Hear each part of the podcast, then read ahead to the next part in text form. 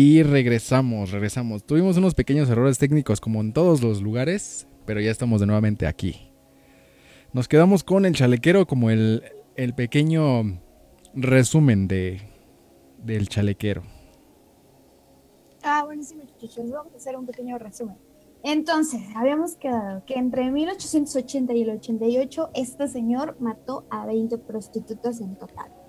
Era un señor como así, súper sin estudios, no mm, así nada, nada, nada, pero a pesar de todo eso con las mujeres él se portaba muy amable, muy atento, muy caballeroso, pero ya que las convencía de que estuvieran con él y todo eso, además de que él solo las usaba para que lo mantuvieran, pues ya las trataba mal, tenía una personalidad este, muy vil, ególatra, manipuladora y todo el rollo.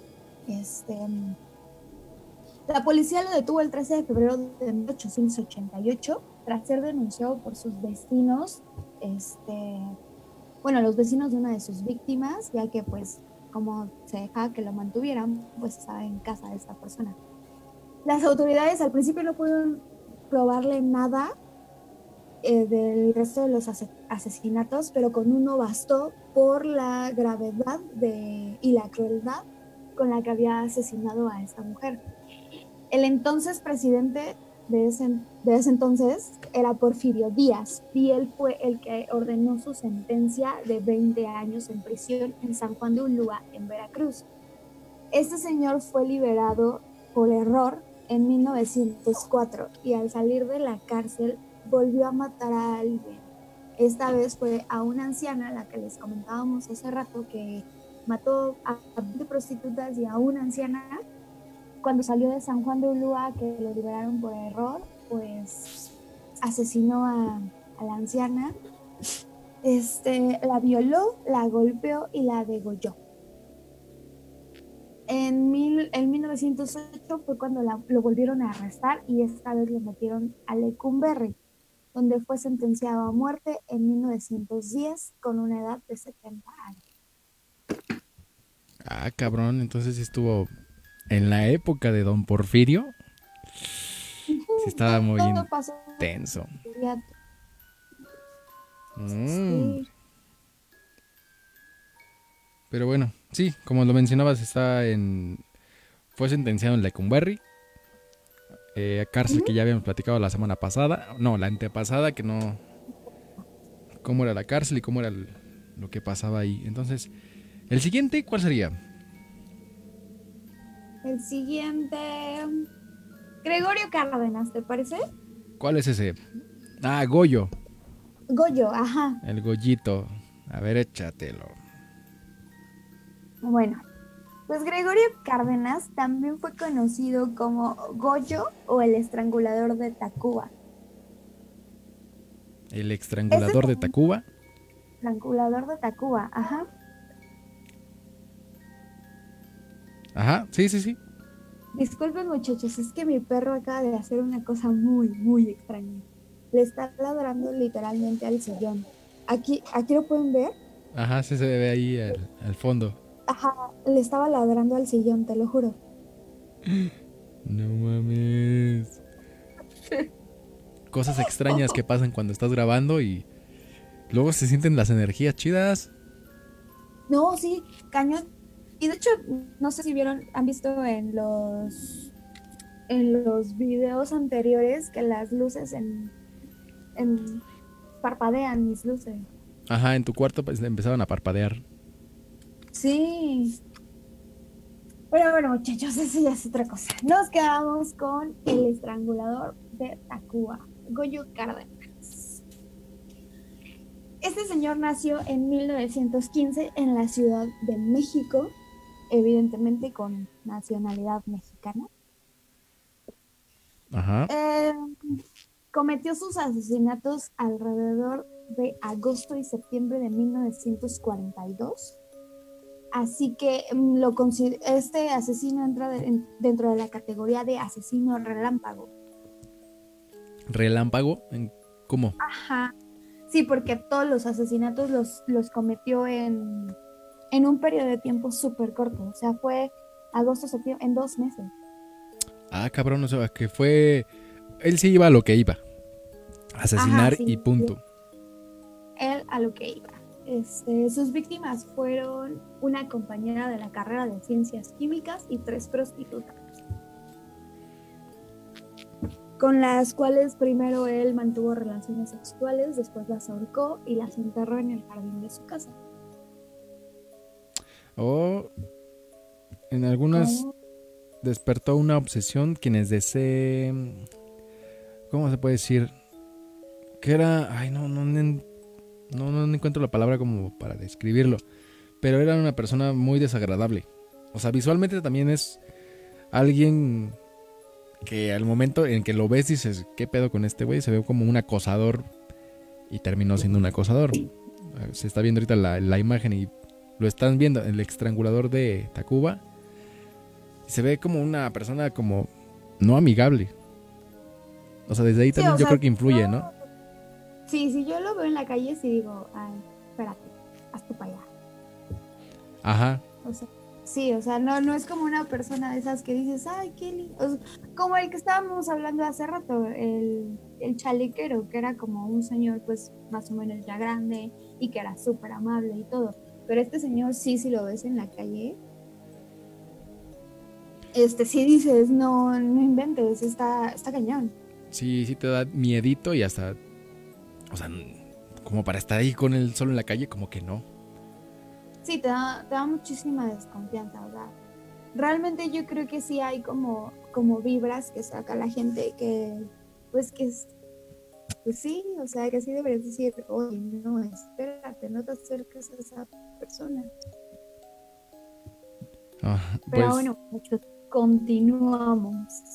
bueno, y permaneció en Es prisión. el sobrino, a ver, échale, échale. Ajá, permaneció en prisión 34 años por el asesinato de cuatro mujeres. O sea, nada más fueron cuatro mujeres las que asesinó. ¿Están bien las cifras o, o tenemos otras? Que fue juzgado por el delito de no, homicidio, inhumación clandestina y necrofilia. O sea que nada más fueron Sí, cuatro, pero fueron relámpagos, como dices. Ajá, exacto, porque lo cometió en un periodo de dos meses. Esto aproximadamente que te da a una cada dos semanas, una cada 15 días. Mm, o sea que fue planeando O sea, poco a poco. Usualmente los asesinos en serie lo que hacen es dejar un periodo largo entre cada víctima. Por eso es como un poco más difícil de atraparlos, como era el caso del chalequero. El chalequero mató a 20 personas en 8 años. Hay unos que Pues- prácticamente matan en cuestión de de días y lo hacen así. O sea, igual en las series los vemos de que matan como cada 15 días, una por día. Y aquí era como de... Ajá. Dependiendo el, el estilo, era como los, las iban matando. Ajá, exacto, sí. Entonces, realmente por eso, o sea, en general los asesinos seriales se toman como su tiempo entre cada víctima porque estudian sus movimientos. O sea, realmente primero tienen que encontrar una víctima que encaje en su perfil. Así se le llama. Su- se le llama que tienen un perfil. Este, mm, era la palabra que no encontraba hace rato. Eh, porque tienen que encontrar una persona que encaje en su perfil, ya sea este, en características, generalmente buscan, en, en este caso casi siempre son como personas de la calle, porque son como más fáciles y son personas por las que la gente no pregunta, ¿sabes? O sea, no es como que tenga una familia y que se les haga raro que no lleguen a su casa. Usualmente es por eso que los asesinos seriales prefieren matar como prostitutas y vagabundos. Claro que esto no nunca los ha detenido para matar, por ejemplo, en este caso, compañeras de la universidad. Eso, eso es lo que hace que se tarden tanto tiempo entre cada víctima, que tienen que estudiar como todos sus movimientos para saber en qué momento hacerlo. Pero este señor lo hizo y mató a cuatro personas en dos meses. O sea, realmente y es que realmente creo que no tenemos las fechas exactas de, qué día empezó y qué día lo atraparon porque este ah no sí mira ya la tengo está el 15 de agosto recibió en su casa a una prostituta de 16 años llamada María de los Ángeles se apodaba Berta. Después de sostener obviamente relaciones sexuales con ella, Cárdenas el Goyo la estranguló con un, con, con un cordón y enterró el cuerpo en su jardín. En los días siguientes asesinó a otras dos prostitutas menores de edad. Una de ellas fue inicialmente identificada y sepultada como Raquel González León, de 14 años, hasta que meses después apareció viva. O sea, como no estaba muerta. O como no entendí ahí. No, no, no, o sea. No sé, o sea, aquí, aquí dice de hecho que se desconoce actualmente la identidad de la verdadera víctima. O sea, él mató a, en los días siguientes a dos prostitutas más pero cuando las identificaron, ellos creían que era esta persona, Raquel González León, de 14 años, pero resulta que dos meses después, esta chica, Raquel González, apareció viva. Entonces no tienen ni idea de, quién era la, la víctima, una de las víctimas que mató. Wow, o sea, está como rara ahí está la historia de este hombre, del Goyo. Sí, sí, sí, está como rara. Eh, la tercera prostituta asesinada se llamaba Rosa Reyes Quiroz. Ella se negó a acostarse con él e intentó resistirse al ataque, o sea, trató de luchar.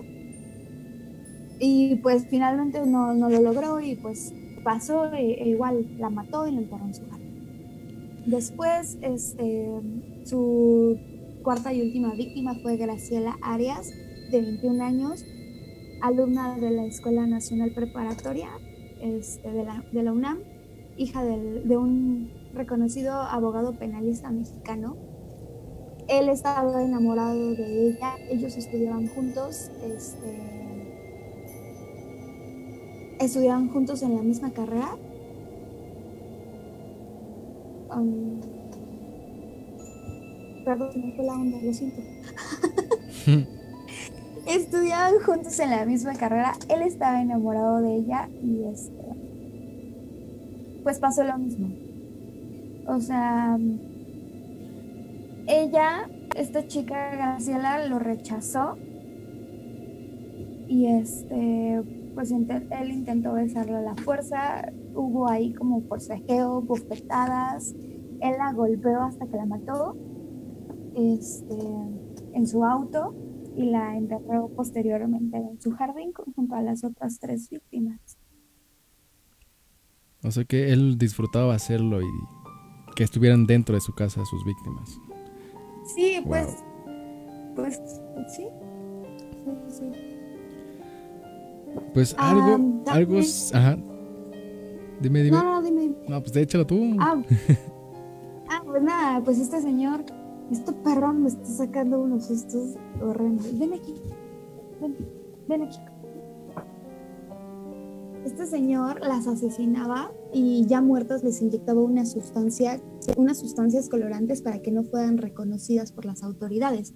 Por eso fue que a la otra chica, pues cuando encontraron su cuerpo, creyeron que era esta chica que les comentaba, Raquel, y resultó que no, que no era esa persona. Por eso, por esa cosa que les inyectaba, para que no las pudieran reconocer. Mm, ¿Qué te parece si nos vamos al siguiente? Al, a uno que, pues como todo el modus operandi de algunas personas de los transportes públicos que esperan a que esté la, la mujer sola y empiezan a atacar. Estamos hablando del coqueto. ¿Tienes información de él? Del coqueto. ¿Cómo, pero ¿cómo se llama? ¿Cuál es su nombre? Exactamente se llama, déjame encuentro bien su nombre, porque ahorita lo, tenía aquí. De hecho están las imágenes ahorita que se están transmitiendo. Pero bueno, les cuento un poquito. Su forma de actuar era similar en casi todos los casos. Esperaba que una joven mujer se quedara sola en su microbús, para entonces cerrar la puerta del vehículo, apagar las luces, desviar la ruta a un lugar apartado donde pudiera volar, volar, violar y asesinar a sus víctimas. En las manos del microbusero César Armando Librado Legorreta, alias el coqueto, En total, los casos que tuvo eh, de mujeres fueron ocho mujeres violadas y siete de ellas fueron asesinadas con una llave china. O sea, su forma de, de él era literalmente violarlas después de que estuvieran en su unidad de su microbús, como lo están viendo ahí en este momento. Era como su móvil y las asesin- asesinaba con una llave china. Fíjate. Está... O sea, él era el chofer del. de Ajá, era un chofer de, de microbús. Y pues ya sabes que al final siempre se queda una persona, hombre o mujer o lo que sea. Y Claro, pues ellos como que quieren abusar de ese momento. Se aprovechan, asesinan, las tiran. Pero... eh, bueno, el coqueto. Nombre que se le otorgó por un letrero que tenía en un espejo de su unidad. Trabajaba en la ruta 27 que va de Valle Dorado de Naucalpan a Metro Chapultepec y en la ruta y la ruta 2 que circula sobre la México Querétaro. O sea, fue acá por por el rancho, fue, fue acá por la zona. Se fue por allá por tus rumbos. Sí, mira, fíjate que la apariencia de este hombre era muy común. De hecho, lo están viendo que era muy común, una persona de bigote, barbita, o sea, como una persona normal, común y corriente. Tenía una familia que estaba integrada por su esposa, América, y dos hijos. Desde los 15 años se convirtió en el chofer de transporte público, o sea, ya llevaba un buen rato. No encuentro la edad que tiene, bueno, que tenía actual cuando hizo los, los asesinatos, pero desde los 15 años se convirtió en, yo creo que fue primero le cacharpo y luego ya se convirtió en chofer, ¿no? Pero desde ahí Sí, vio claro. como todo lo que podría estar, a- bueno, podía hacer. Pero el historial criminal inició el 21 de junio del 2010, o sea, fue apenas. Sí, sí, sí. Tiene es, poco es tiempo. Súper, súper, súper, reciente. O sea, bueno, nueve, nueve años. No, 10 ya, ahorita ya 10. Bueno, ahorita ya diez. O sea, a ver, vamos a buscar un poquito más de los asesinatos. Eh, hay uno, dos. Ok. El 13 de julio del 2011 atacó a la abogada Blanca Elia Magaña de 28 años luego de decirse que luego de decirle que no se bajara, que le daría un aventón. Ese era como su primer modus operandi, ¿no? De no te bajes, yo te doy un aventón como Claro, sí. Me ha sí, tocado ver, bien ajá. si a, ti, si a ti te tocara así algo, ¿harías eso o te bajarías en ese momento? Híjole, es que sabes que, mira, luego por, por culpa, o sea, por culpa de personas así, uno ya no puede confiar en la gente, ¿sabes? Y no quiero decir que todos sean malos, pero pues es que ya no sabes ni en quién confiar, porque así como te puede pasar con el chofer de una unidad, en este caso te puede pasar como el caso anterior que estábamos hablando con un compañero de la escuela. O sea, está, la situación está tan cañona que ya no sabes ni en quién confiar. Mm, pues sí, no hay que confiar tanto en personas que desconocidas. Si mínimo lo conoces un poco, pues más o menos sabes qué onda, pero aún así ya no hay mucho que confiarse en la gente. Sí, no, está, está cañón porque veo, o sea, personas que, pues sí, que literalmente confiaron en él, pues está, está cañón. Pero fíjate que como tal no eran las sus víctimas no fueron como como algo que él quería seleccionar, era como la persona que le tocaba en ese momento. Porque había una que era una maquillista que esa la mató el 26 de octubre, eh, tenía 17 años. Era maquillista de una televisora y dejó su cuerpo en la Secretaría de Gobernación en la colonia Juárez. La otra víctima eh, se llama Eva Cecilia de 16 años y la mató el día 26 de noviembre cuando se subió a su micro en un punto, o sea, se, subió en su micro en un punto fuera de ruta. O sea, eso es como que también es como ilógico de que la gente se suba cuando no es la ruta. Sí, claro, o sea, lo que yo entiendo es que, no sé, este señor ya iba para su casa y Alguien le hizo la chica- parada y se subió. Sí, claro, es que, bueno, eso también es, es muy ilógico. O sea, pues sí, esto definitivamente yo no lo haría. No, yo tampoco. O sea, aún siendo hombre o... Yo no haría eso de subirme a una unidad de alguien desconocido a menos de que sea como la ruta que es. Porque si no, uno nunca sabe. Sí, exacto, uno nunca sabe. La gente se puede ver súper normal, pero nunca sabemos qué hay en la cabeza de cada quien. Bien dicen que cada cabeza es un mundo. Ajá, fíjate que este asesino, el coqueto, tenía como un fetiche que le robaba, ya que estuva- estaban muertas las sus víctimas, le robaba las pertenencias como eh, lo que eran ropas, los perfumes, maquillajes, y se los daba a su pareja. ¡Qué horror! Y los celulares, todo lo que le robaba en cuestión tecnología, lo empeñaba. Excepto, pues sí. excepto uno que le regaló a su esposa, que fue justamente ese teléfono con el que lograron atraparlo. O sea, fíjate, hasta pendejo fue. Sí, qué horror. No, o sea, pero deja tú eso. El, la ropa, ¿no? Qué horror, qué horror. Sí, o sea, regalar la ropa de una muerta. ah, no. No, o sea, y, y que la traía puesta en el momento en el que la mató. Ajá. No Sí. mames. Pues yo creo que sigamos con el otro. A ver si. ¿O quieres Aquí tú agregar algo? Sí, sí, sí, aquí dice antes de terminar. Su periodo de actividad fue del 2011.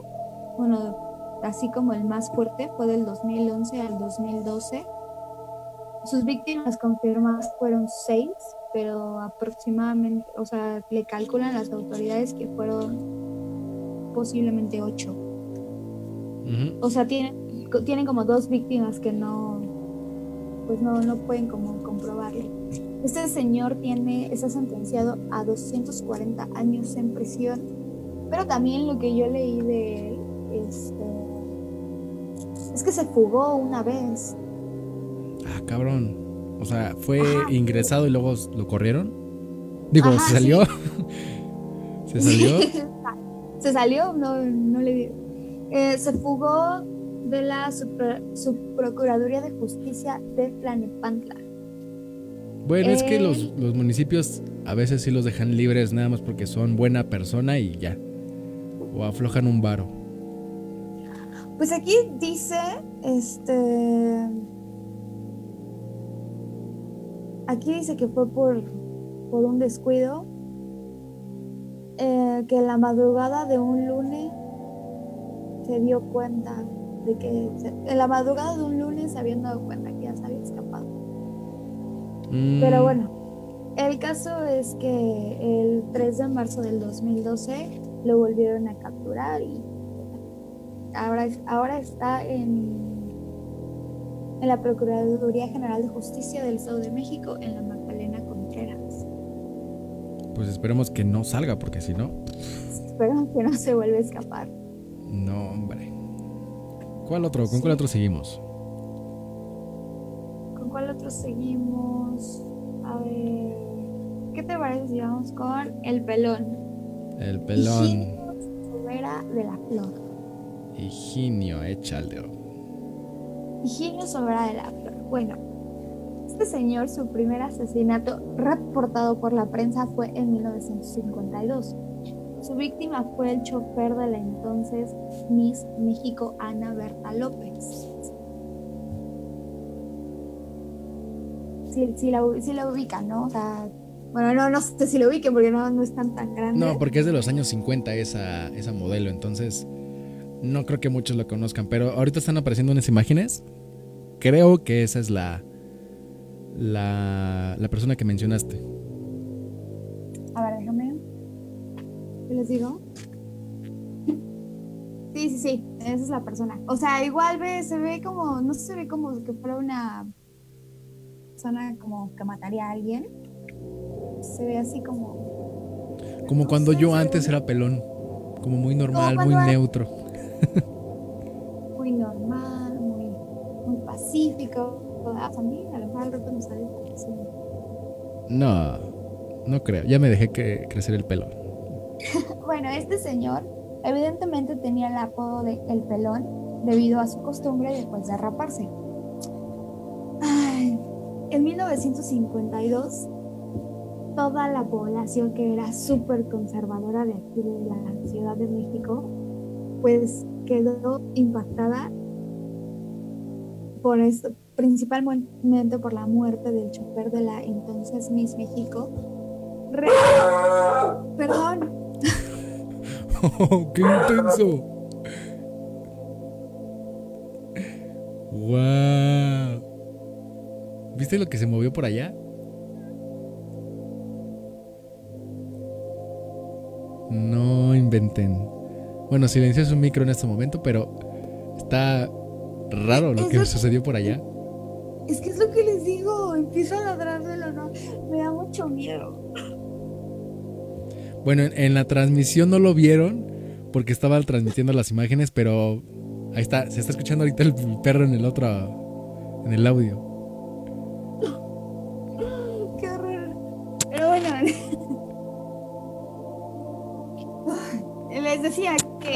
solamente se le conocieron dos víctimas. Este, pero lo que más así como que sacó de onda a la gente fue que sus crímenes estuvieron relacionados porque eran demasiado impulsivos y además pues la necrofilia era como su en su segundo homicidio fue el principal el principal factor estuvo Mm. como También, bueno, aquí Ajá, yo sea, acabo de encontrar que tiene, bueno, tuvo un hermano mayor que terminó en un manicomio en Barcelona. O sea, este hermano no vivía yo creo que aquí, sino terminó, o sí vivía aquí, pero lo mandaron para allá, tras una crisis nerviosa y el mismo Higinio, que era como se llamaba realmente, eh, lo metieron a un psiquiátrico, ya que solía reírse solo y hablaba muy raro. O sea, sí estaba medio raro. Sí como que sí tenía como que secuelas de de algo raro. Este, también lo que se, bueno, lo que en ese momento se reportó fue que su primer homicidio conocido, obviamente, porque como les digo, solo se le conocieron dos, fue a plena luz del día.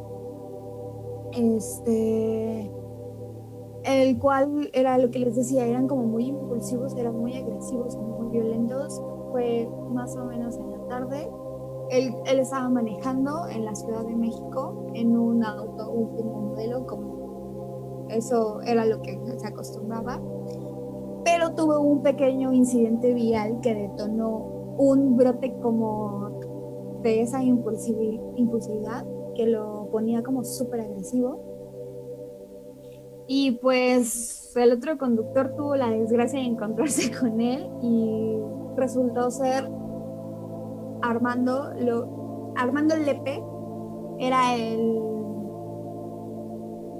era el tío de la actriz Ana Berta Lepe y hermano del general Guillermo Lepe, o sea, el papá de la actriz. Este se le atravesó en el vehículo y pues el otro como que explotó, se volvió loco y lo mató. O sea, estuvieron así eh, en el coche, se persiguieron hasta que el otro le, le cerró el paso, se bajó del auto y sin, así sin decirle nada le disparó. El, el pelón se, se subió a su coche y se, se dio a la fuga. Llegó a su casa donde le confesó a su mamá este, lo que había pasado y rápidamente idearon como que algo para, pues para encubrirlo. Se hospedó en un hotel o sea, se hospedó en un hotel, en el Hotel del Prado, bajo un nombre falso. Ya después, este, pues ya, esa fue, esa fue la primera vez que, que mató a alguien. La Pero aún así la historia y la trayectoria de la persona que, o mínimo de quién era, pues ya lo hace como muy importante. Sí, claro, porque fue, o sea, una persona pues conocida en ese entonces. O sea, yo la verdad no tengo idea de quién es, porque evidentemente ninguno de nosotros había nacido en esa época. pero era una persona como, como muy, muy conocida. Entonces sí, y además, o sea, la manera en la que lo hizo, que pues cuántas veces no pasa ahorita, ¿sabes? Que te le atraviesas a alguien y te empiezas a mentar la madre y te vas, ¿no? Pero Pues sí. imagínate que una persona así, o sea, que se baje y te dispare nada más porque te le atravesaste mientras ibas manejando esta cañón. Creo que eso nada más únicamente pasa en las películas, pero ya vimos que no, sucede en la vida Ah, real y sucede en México. Ujú. Aquí siempre, siempre, siempre pasa. Sí, la verdad es que siempre pasan cosas así, pero creo que realmente como no estamos como tan informados, a veces creemos que aquí no pasa, ¿sabes? Ujú. Exactamente yo como dices, veo- no estamos informados, pero pasan las cosas, aunque no sepamos que en realidad sí pasan. Yo siempre veo esos como programas, a mí me encantan de, de series de Estados Unidos, como CSI y todos esos.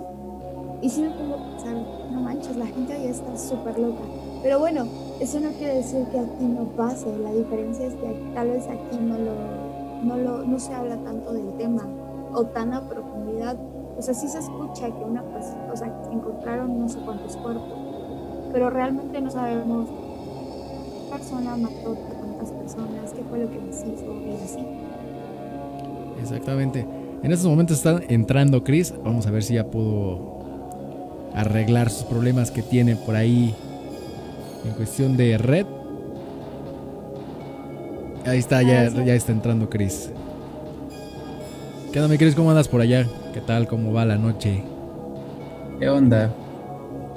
Sí, ¿Qué? Su micrófono está silenciado. A ver si te... No te oyes, amigo. El micrófono no se escucha muy bien.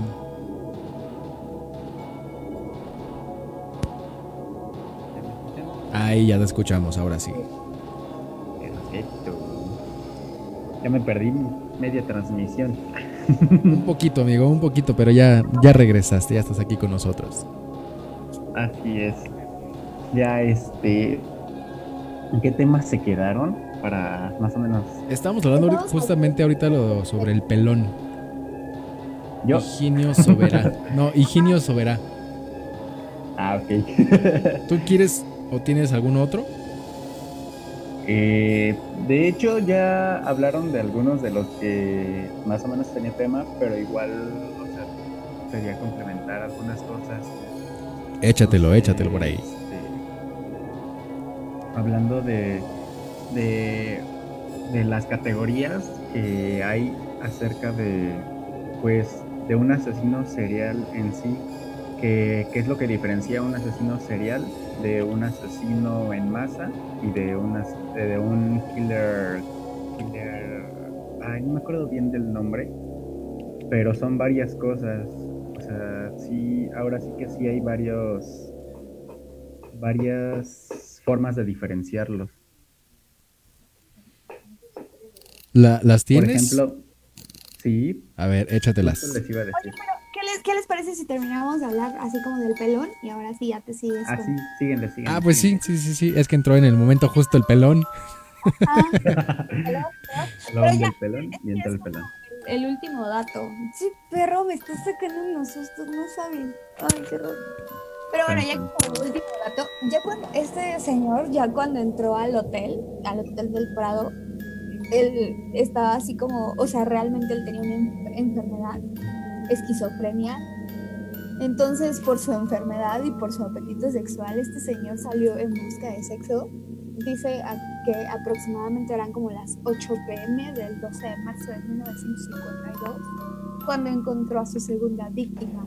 Se llamaba Hortensia López, quien esperaba el autobús en la esquina de la avenida Reforma. Este señor se acercó para, pues, literalmente hostigar a la mujer. Ella lo rechazó, pidió la parada de un taxi, lo cual hizo enfurecer a este señor. Entró junto con ella al taxi y le disparó tres veces, causándole obviamente la muerte le ordenó al chofer que conduciera hacia la carretera vieja a Toluca. El trayecto fueron interceptados por un policía de tránsito y pues hubo aquí como un pequeño fallo en nuestro sistema de justicia, que eso no pasa. El problema se solucionó así como súper fácil, o sea, no sé realmente cuál haya sido el problema, pero el, el policía este, los dejó ir porque este señor actuó como si nada estuviera pasando. Y en ese entonces le dio cinco pesos de soborno. O sea, no sé cuánto eran cinco pesos de ese entonces, pero... Creo que aproximadamente eran como 50 mil. Aproximadamente, no me acuerdo bien. Pues imagínate para aceptar cinco pesos de soborno y pues. Después de todo esto, eh, le volvió a ordenar al taxista que bajara del vehículo. Él mismo condujo hasta un motel que se encontraba sobre la carretera de afuera de la ciudad, en donde sostuvo relaciones sexuales con el cadáver, por esto que se le atribuye lo de necrofilia.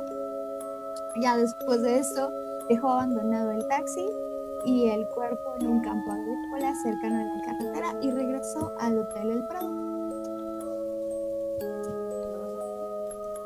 O sea, este señor sí está como, como muy, muy, muy, muy intenso. O sea, sí tenía, sí tenía un, un impulso muy, muy cañón. Mm. A ver, es- ahora sí escuchemos al Chris, qué es lo que nos quería contar por ahí. A ver, como dato, eh, un peso en 1969 eran 10.223 pesos mexicanos en 2020. ¿Oh? O sea que sí le dio Ah, caray. 5 pesos Sí, sí, mexicanos. le dio una buena del, bueno, ese era del tiempo 69, entonces yo creo que el de este caso era el del 50, entonces más o menos subiría un poquito, pero son 10 mil por un peso mexicano y dice que le dio 5, ¿no? Entonces- cinco pesos. Ajá, Sí, exactamente. Estaba Sí, bien en mi conversión, 50 mil pesos o 30 mil, no me acuerdo cuánto dije, pero sí dije algo, una cantidad, ¿no? Sí, 50 mil. Ahí está, pero Wow. Hay que regresarnos a vivir para allá. estaría Oye, bien. Échate, mi Cris, a ver qué era lo que nos querías contar por ahí. Pues nada más era como para, para hacer como referencia o diferencia más bien de lo que es un asesino en serie, un asesino en masa y un spree killer. A ver, El término realmente no lo había oído hasta que pues estuve investigando de esto y dije, oh, vaya, vaya. vaya, vaya, Banzai. Ay, me recordaste tiempos. Este, pues dice, un asesino en serie es alguien que comete tres o más eh, asesinatos durante un extenso periodo con un lapso de enfriamiento entre cada crimen. O sea, En ¿cómo, cómo, cómo? de Ay, a ver, no entendí ahí en esa parte. O sea, tienes que tener un tiempo Dice- determinado para asesinar a alguien. Por decir, lo matas ahorita, el cadáver se enfría en 5 horas. y no matas enseguida, o sea, esperas y este y ajá, no no tanto sino como como tú te pones un un este una forma de trabajar así como de mato ahorita y este Sí, tu modo es operandi. Ajá, y me voy a dos semanas o una semana y ya el siguiente. Y luego una semana después y el siguiente. Y cosas por el estilo. O sea, se tienen como esa como organización, por así decirlo. O sea, que por decir, si ahorita surge un nuevo asesino serial y se le ocurre matar, en, no sé, cada hora, ¿no cuenta como asesino serial? Mm, ese sería como más... ¿O hay como- otro término? Ajá, algo así. Por lo que veo, por lo que veo, es el, es como el tipo de modo. Aunque sabes, si estuviera llevándose de una hora en una hora, eh, sería, estaría haciendo lo mismo. O sea, estaría como, como generando esa, ¿cómo se dice? Ese distanciamiento de tiempo, enfriamiento de un, de un, de un crimen a otro. Ah, caray, así no, no sabía que podía... Habían tiempos para poder asesinar y clasificarse Pues como ves. asesino serial. Pues Sí, en lo que limpias.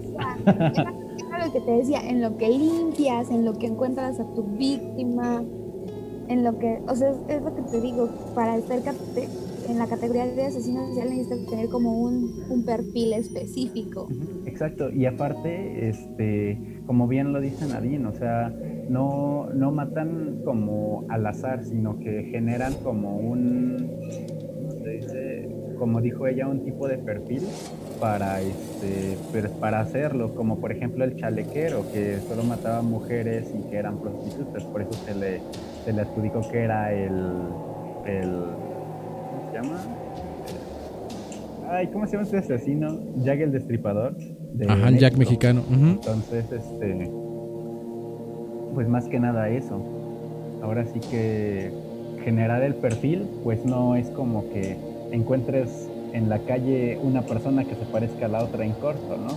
Hasta que encuentres a la otra, pues ya sería tu siguiente víctima. Porque ese tipo de perfil te está provocando algo. Obviamente en el subconsciente está este hubo un problema con ese tipo de perfil y entonces es lo que empieza a generar pues que tengas el conflicto y que quieras llegar a, o terminar con ese tipo de personas. Por ejemplo, alguien que tuvo problemas con su padre o con su madre va a buscar deshacerse de esa figura cada que la encuentre, por así decirlo, o buscar esa figura para, para pues cometer esos crímenes, ¿no?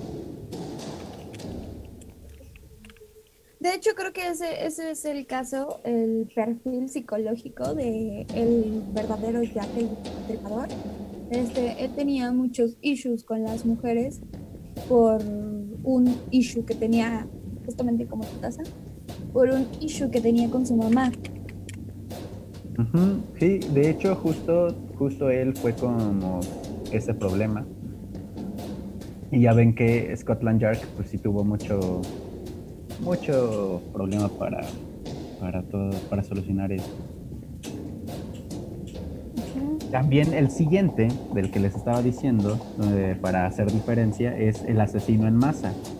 Dice que el asesino masa, en masa es un individuo que comete múltiples crímenes en una ocasión aislada y en un solo lugar. Dichos autores a veces cometen suicidio, por lo que el conocimiento de su estado mental y el que los motiva a actuar de esta manera se deja a una mera especulación. Ah, ok, ok, ok. Sí, y ahora sí que, por ejemplo, no sé, mm, eh, Columbine es un ejemplo de este, asesinos en masa, ¿no? Del Este- asesinato de la escuela de Columbine. Ajá, Ah, ok. exacto. También este, el, el tirador de, de... De la premier de la Las película, Vegas. el de Las Vegas en sí, el que arremetió desde uno de los edificios para, a- para dispararle a las personas que estaban hasta abajo. Asesinó a un montón de personas, fue un asesino en masa, pero realmente no, no era como que algo programado o algo que ya tenía como un plan, como lo sería un asesino en serie que, que por lo regular son muy inteligentes o son muy, este, como que buscan ser más, este, mm, Como quisquillosos, ¿no? En esa cuestión de, de cómo lograr y hacer su cometido, ¿no? Así es. O sea, como un ratero, pues. Así es. Cuando quiere Ajá, hacer una- un robo de una camioneta, estudia a la persona, sabe cómo está todo su movimiento y pues cuando quiere ejecutar, lo hace. Y aquí es lo mismo que pasa con el asesino serial, ¿no? Así es, así es. Y el otro asesino es en masa, ¿no? Que era el que tú comentabas. Ay, pendejo. Que era el que Exacto. lo hace como en conciertos, lo hace como en diferentes eh, ámbitos en donde haya mucha gente. Sí, realmente eso es lo que sucede. Ahora el tercero, que es el que yo no había oído, es el spree killer. Dice, es aquella persona que comete múltiples asesinatos en diferentes lugares dentro de un periodo que puede variar desde unas cuantas horas hasta varios días. A diferencia de los asesinos en serie, ellos no vuelven a su comportamiento normal entre asesinatos.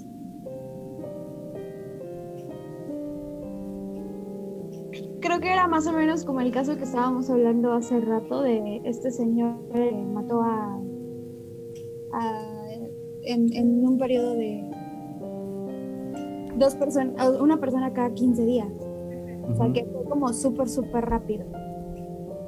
Sí, pues es que realmente, aquí buscando la definición, más bien sería como uno, un asesino desorganizado, pero como, como muy, muy este, apresurado a hacer lo que, lo que quiere hacer. Ahora sí que no hay planeación ni otra cosa. Es como, como más matar por matar o algo así y empiezan a, a dejar de tener un patrón lo que con lo que mucha gente más bien con lo que los investigadores han logrado este pues capturar a estos a estos asesinos no porque siguen un patrón y ya y ahora sí que estos otros los spree killers no, no, no lo tienen como tal. Asesino itinerante les dicen.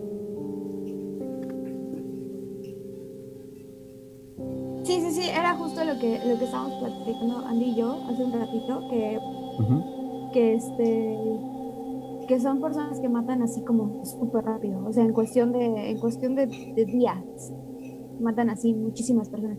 Pero igual, estas personas literalmente sí agarran lo primero que se les ponga enfrente.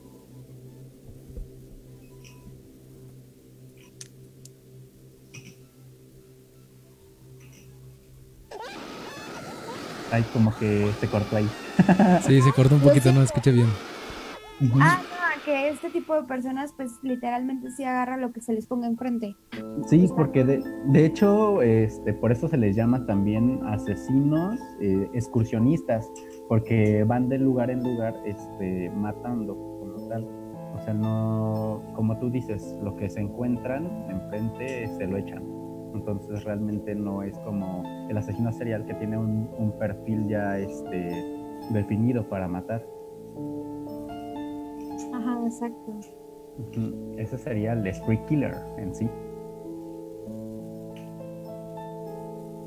Y también muchas, obviamente hay muchas, muchos derivados de ahí porque es algo muy complejo desde el punto de vista del psicoanálisis, me decían, este, que pues hay muchos factores que obviamente van a, van a ir delimitando el tipo de, asesino que va a ser, ¿no? Entonces, pues más que nada es eso. No sé ustedes qué, qué opinan de lo que les acabo de decir, porque hay cosas que, pues como por ejemplo como lo del Spree Killer, que yo la neta no sabía, pero pues está muy interesante. La verdad está muy, muy interesante. Hay muchas personas que creen que existe un, un este, además de, de ser un patrón psicológico, hay muchas personas que creen que los asesinos en serie ya nacen así, ¿sabes? O sea, que existe algo en, en, en su corteza cerebral que los hace así. Obviamente tener esos impulsos no es pues nada normal, ¿sabes?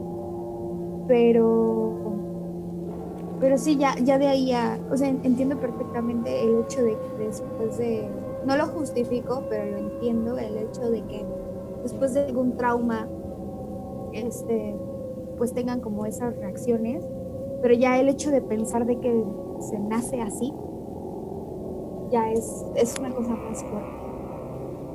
Mm, pues es que realmente eh, la, el gen como tal, eh, según, según yo estuve viendo, hay como varios estudios en los que dicen que ya el gen viene, viene de nacimiento y que hay algo que simplemente lo explota. Pero hay otros que, este, que dicen todo lo contrario, que simplemente llega un momento en la vida que, que genera ese arranque y de ahí pues ya pues hay un cambio en la psique que, que provoca todo eso, pero realmente no sé. Sí, no, realmente creo que es un tema bastante complejo. Demasiado complejo, ¿eh? Es, que es, muy difícil de entender qué es lo que les lleva a, a, tener este tipo de impulsos. o sea, porque pues una cosa es curiosidad, ¿no? Que digas, no sé, yo he escuchado en películas, ¿no? Que dicen, ay, ¿qué se sentirá matar a alguien? Ok, sí, pero eso es, muy diferente a, a, realmente hacerlo. Y no solo hacerlo, sino la crueldad con la que, la tortura que aplican antes y todas las cosas que les hacen ya después, como por ejemplo todo esto de la necrofilia, o, o también eh, yo he, leído muchos casos que... Este, que además de que las violan, bueno, de que tienen relaciones sexuales ya que las mataron, les cambian la ropa, les pintan las uñas, las peinan, los acomodan así como, como, en la sala o en, la mesa o las acuestan. O sea, sí está como, sí es como un rollo ya muy, muy cañón.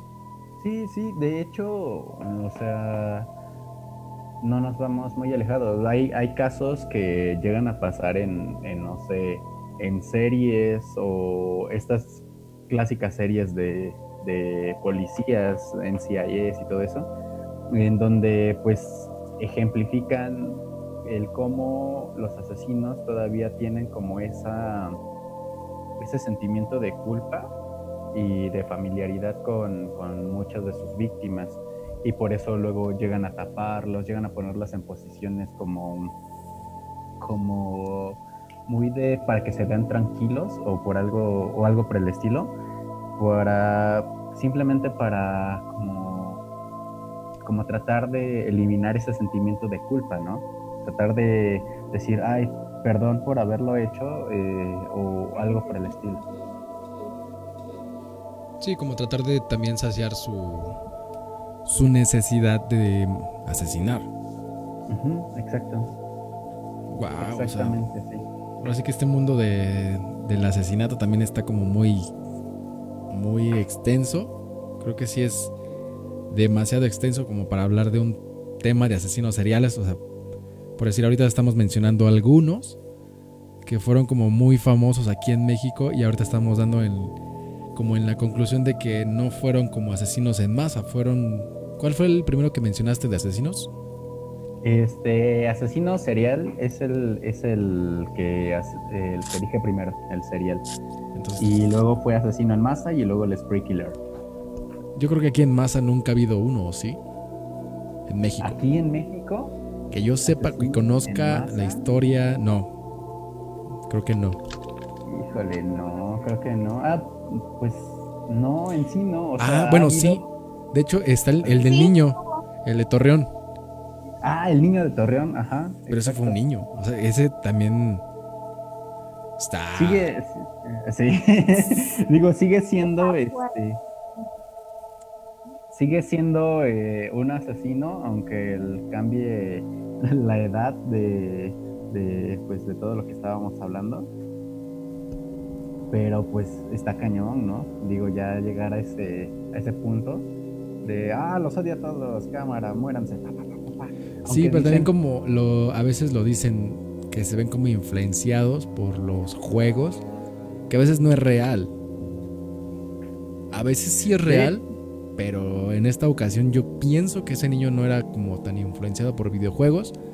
Fue más que nada como, tengo un arma en la casa, la uso, veo qué pasa y, y ya, tan tan. Es que sabes cuál es el problema, o sea, eso de, la influencia como tal de los videojuegos, como se estuvo argumentando, este, realmente no, no siento que pueda ser como tal así, porque, porque según hace tiempo me platicó este, mi amiga que es psicóloga, que pues ya la conocieron un día, este, que había como que un estudio que decía que ese tipo de cosas como que liberan, por ejemplo, los videojuegos liberan ese, ese, ese sentimiento de, ah, ¿cómo se sentirá este, matar a alguien o algo así? y por así decirlo, como que te quitan, te quitan eso, ¿sabes? O sea, como que te ayudan a, a compensarlo, por así decirlo. sí, mira, yo, yo honestamente, yo, yo que tengo niños pequeños en casa, porque pues saben que Kirian tiene seis años y, mi hermano Evan tiene 6 años. Y hay, hay muchos de estos juegos como Free Fire y todas esas cosas para teléfono. Entonces, a mi, a mi, mi hermano juega una de esas cosas. Y mi hermano pues, lo juega todo el día, pues ahorita que estamos en cuarentena lo juega todo el día. Y mi mamá ya llegó al grado de decirle, no puedes usar nada, no puedes usar teléfono, ni tablet, ni computadora, nada. Porque hace cuenta que mi hermano cuando está dormido en la noche se empieza a gritar. ¿Qué? O sea, empieza, empieza a gritar, a gritar de que, de que lo van a matar y, y- y, o sea, yo creo que el estar metido tanto tiempo en esos juegos, obviamente no va a matar a nadie, o sea, porque mi hermano, no, está bien, güey, no haría eso. Pero ahí están los O sea, asesinos de. Columbine. No, o sea, pero eso es a lo que voy, o sea, yo no, o sea, yo no creo como tal, por ejemplo, también hace muchos años hubo un caso de un niño en una escuela primaria, ¿no? Que según puso la película de Shrek y mató a sus papás. La de Shrek La y de mató a sus Shrek. papás. Ajá, sí, puso la película de Shrek y mató a sus papás en Estados Perdón que Unidos. me ría, pero sí No, se me. Ah, mira, aquí ya encontré algo de aniquiladores de familia. Sí existen y son normalmente son varones con problemas de adicción al alcohol o a los videojuegos. Matan a todos los miembros de la familia. O sea, lo acabo de Ajá, encontrar. sí, te digo, o sea, sí, sí está. O sea, que sí está- aguas por sí allá. es algo- sí es algo real, o sea, no, y a lo que yo voy es que, o sea, sí, no, no lo atribuyo todo al juego, pero realmente sí, sí logra como quitarles un poco de sensibilidad hacia lo que podría pasar en las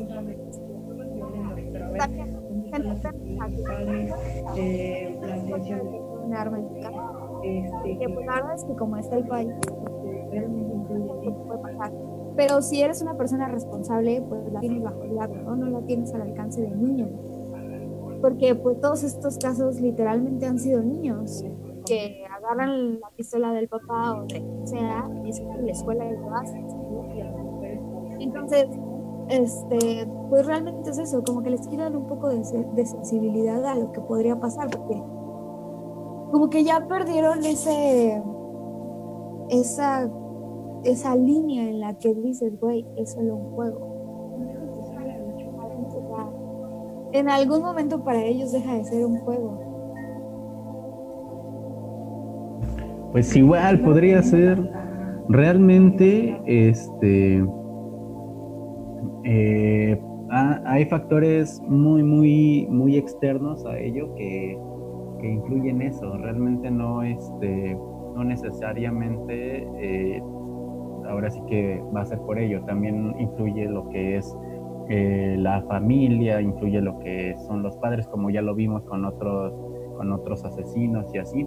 Por ejemplo, con lo de Columbine, este, estaba viendo que como tal, solo uno de ellos era quien tenía problemas con, con lo de que era como, como abusado en la escuela, eh, que, pues sufría bullying y todo eso, y el otro simplemente tenía tendencias, eh, tendencias un poco pues, pues desubicadas.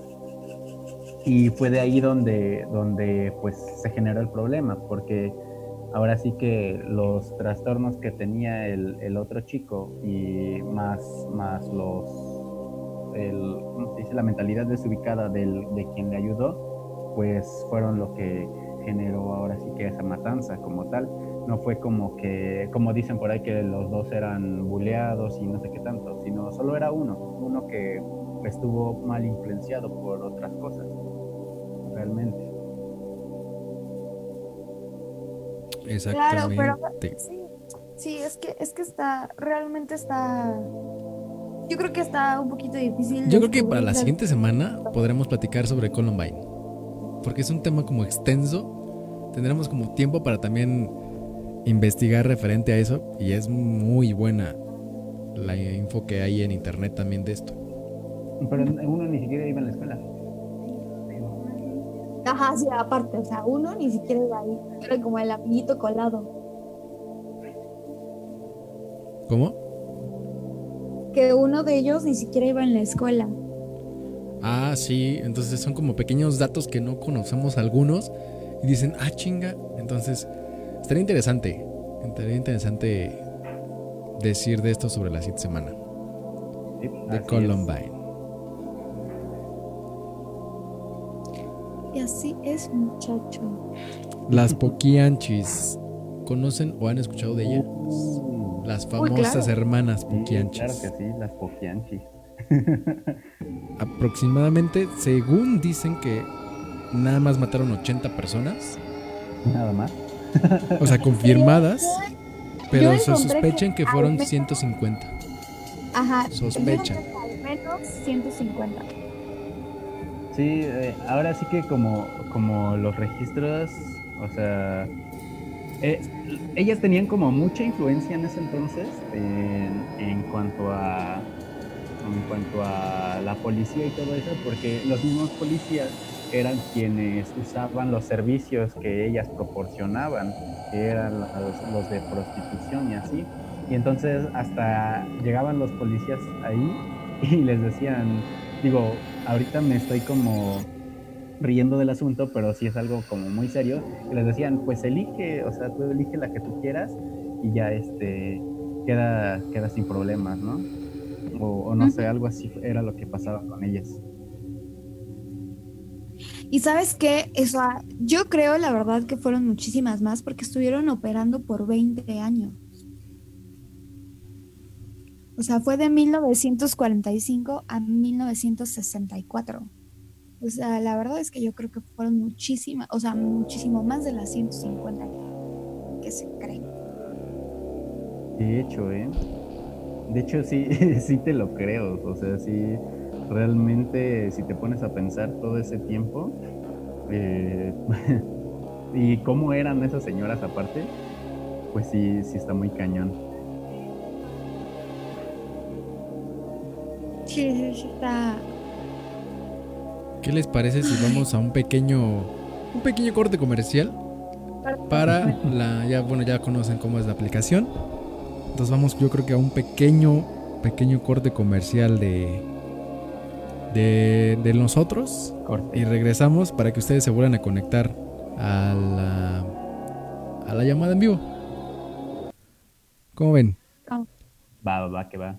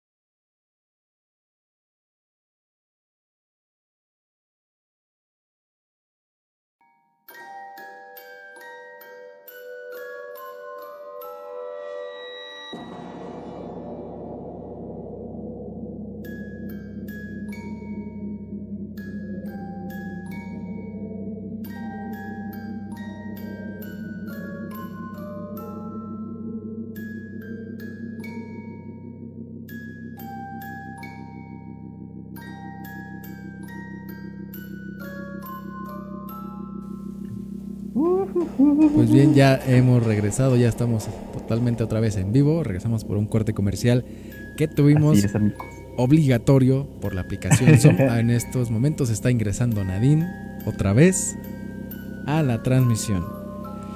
Y bueno, nos quedamos en las Poquianchis, las grandes asesinas mexicanas del estado que era de Guanajuato, ¿no? Así es, las hermanas González Valenzuela. Fíjate, hermanas. Ujú, ¿Qué hermanas? Eran hermanas. De Eran hermanas y tejieron una enorme red de corrupción y prostitución en los años 60, que dejó cientos de mujeres muertas en el Bajío mexicano. Órale, pues aquí dice que en 1935 la vivía, la familia, la vivía, perdón, la familia vivía en un estado de pobreza así, cañón, y las hermanas habían conseguido un empleo en una fábrica textil, pero pues obviamente los salarios que les pagaban apenas les servían para vivir al día. Y en 1938, una de ellas, ah bueno, les voy a decir los nombres de ellas, que era María de Jesús González Valenzuela, María del Carmen González Valenzuela y María Luisa, mejor conocida como Eva González Valenzuela. Este, bueno, eh, Carmen conoce a un hombre llamado Jesús Vargas, alias El Gato, un vividor y criminal de, este, bueno, un criminal, literal. Con él, Carmen entabla una relación y ese mismo año se va a vivir con él juntos abren una pequeña cantina en el Salto. Este, pues esta, esta persona como que todas las ganancias de ese lugar pues, las usaba pues, para pues las, las malgastaba, ¿sabes? Y llevaron el, el lugar a la ruina. Después de esto, Carmen abandonó a- a Jesús y regresó a vivir con su familia. Para ese momento, los papás de las, de las hermanas ya habían muerto, dejándoles una, pues una pequeña herencia. Y con ese, con ese dinero, Delfina González abrió el primer bur- burdel ubicado en El Salto, en Jalisco. La prostitución era ilegal, obviamente, pero la, este, la, como que las medidas de seguridad para combatir que no hubiera prostitución eran muy, muy pocas. El prostíbulo estuvo activo por mucho tiempo hasta una riña sucedida en el lugar y las autoridades cerraron el lugar.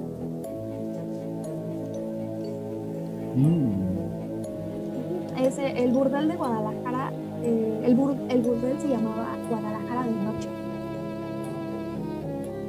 En 1954 Delfina cambió el, el lugar del...